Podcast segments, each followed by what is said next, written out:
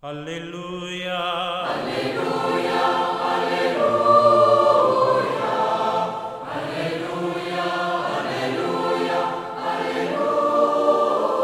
Hola, ¿qué tal queridos amigos, hermanos? Aquí estamos en este domingo, día de la fiesta de Pentecostés.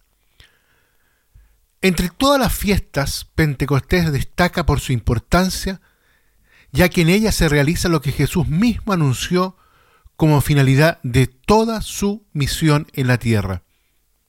Mientras subía a Jerusalén, declaró a los discípulos, He venido a arrojar un fuego sobre la tierra, y cuánto desearía que ya estuviera encendido.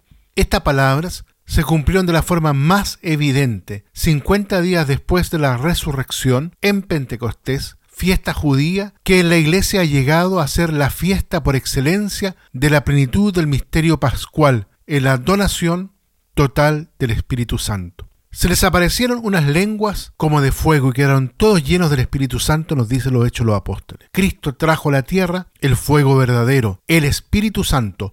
No se lo arrebató a los dioses como hizo Prometeo, según el mito griego, sino que se hizo mediador del don de Dios, obteniéndolo para nosotros con el mayor acto de amor de la historia, su muerte en la cruz. Dios quiere seguir dando este fuego a toda generación humana y naturalmente es libre de hacerlo como quiere y cuando quiera. Él es espíritu y el espíritu sopla donde quiere. Sin embargo, hay un camino normal que Dios mismo ha elegido para arrojar el fuego sobre la tierra. Este camino es Jesús, su Hijo unigénito, encarnado, muerto y resucitado. A su vez, Jesucristo constituyó la iglesia como su cuerpo, para que prolongue su misión en la historia. Reciban el Espíritu Santo, dijo el Señor a los apóstoles la tarde de la resurrección. Acompañando estas palabras con un gesto expresivo, sopló sobre ellos.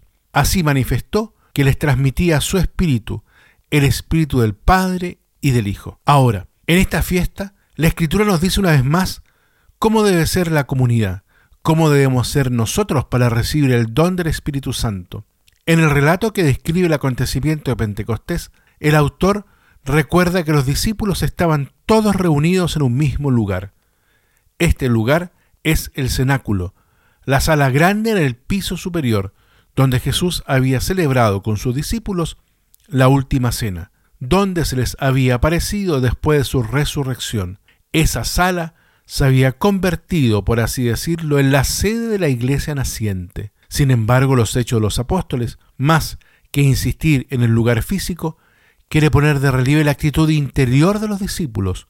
Todos ellos perseveraban en la oración con un mismo espíritu. Por consiguiente, la concordia, la comunión de los discípulos es la condición para que venga el Espíritu Santo y la concordia presupone la vida interior, es decir, la oración. Esto vale también para nosotros hoy, que estamos reunidos. Si queremos que Pentecostés no se reduzca a un simple rito o una conmemoración, aunque sea importante, sugestiva, sino que sea un acontecimiento actual de salvación, debemos disponernos con religiosa espera a recibir el don de Dios mediante la humilde y silenciosa escucha de su palabra. Para que Pentecostés se renueve en nuestro tiempo, tal vez es necesario que la iglesia esté menos ajetreada en actividades y más dedicada a la interioridad. Los hechos de los apóstoles para indicar al Espíritu Santo utiliza dos grandes imágenes, la de la tempestad y la del fuego. Claramente Lucas tiene en su mente la manifestación de Dios en el Sinaí, narrada en los libros del Éxodo y del Deuteronomio.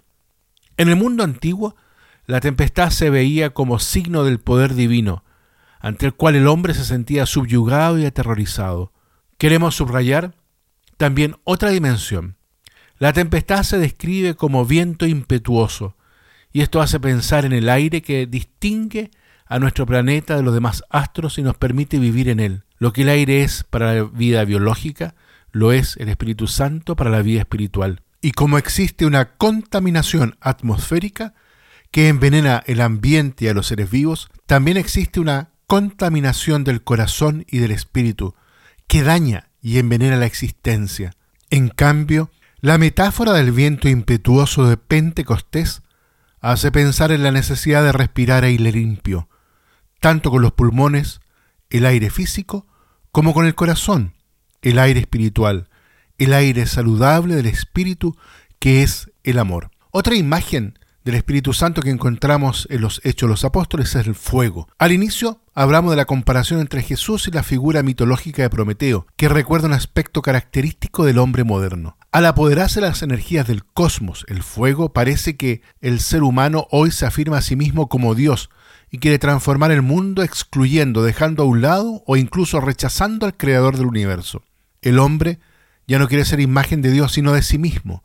Se declara autónomo, libre, adulto. Evidentemente esta actitud revela una relación no auténtica con Dios, consecuencia de una falsa imagen que se ha construido de él como el hijo pródigo de la parábola evangélica, que cree realizarse a sí mismo alejándose de la casa del Padre. En las manos de un hombre que piensa así, el fuego y sus enormes potencialidades resultan peligrosas. Pueden volverse contra la vida y contra la humanidad misma, como por desgracia lo demuestra la historia. La Sagrada Escritura nos revela que la energía capaz de mover el mundo no es una fuerza anónima y ciega, sino la acción del Espíritu de Dios que aleteaba por encima de las aguas, al inicio de la creación. Y Jesucristo no trajo a la tierra la fuerza vital que ya estaba en ella, sino el Espíritu Santo, es decir, el amor de Dios que renueva la faz de la tierra, purificándola del mal y liberándola del dominio de la muerte. Este fuego puro, esencial y personal, el fuego del amor, vino sobre los apóstoles reunidos en oración con María en el cenáculo para hacer de la iglesia la prolongación de la obra renovadora de Cristo. Los hechos de los apóstoles nos sugieren, por último, otro pensamiento. El Espíritu Santo vence el miedo. Sabemos que los discípulos se habían refugiado en el cenáculo después del arresto de su maestro, y allí habían permanecido segregados por temor a padecer la misma suerte. Después de la resurrección de Jesús, su miedo no desapareció de repente, pero en Pentecostés, cuando el Espíritu Santo se posó sobre ellos, esos hombres salieron del cenáculo sin miedo y comenzaron a anunciar a todos la buena nueva de Cristo crucificado y resucitado. Ya no tenían miedo alguno, porque se sentían en las manos del más fuerte. De eso se trata, queridos hermanos. El Espíritu de Dios, donde entra, expulsa el miedo, nos hace conocer y sentir que estamos en las manos de un Padre rico en misericordia. Suceda lo que suceda, su amor infinito no nos abandona. Lo demuestra el testimonio de los mártires, la valentía de los confesores de la fe, el ímpetu intrépido de los misioneros, la franqueza de los predicadores, el ejemplo de todos los santos, incluso adolescentes y niños. Lo demuestra la existencia misma de la Iglesia, que a pesar de los límites y de las culpas de los hombres, sigue cruzando el océano de la historia, impulsada por el soplo de Dios y animada por su fuego purificador. Con esta fe y esta gozosa esperanza, imploremos junto a la Santísima Virgen en este domingo. Envía, Señor, tu Espíritu para que renueves la faz de la tierra. Que el Señor los bendiga a todos y a cada uno. Aleluya.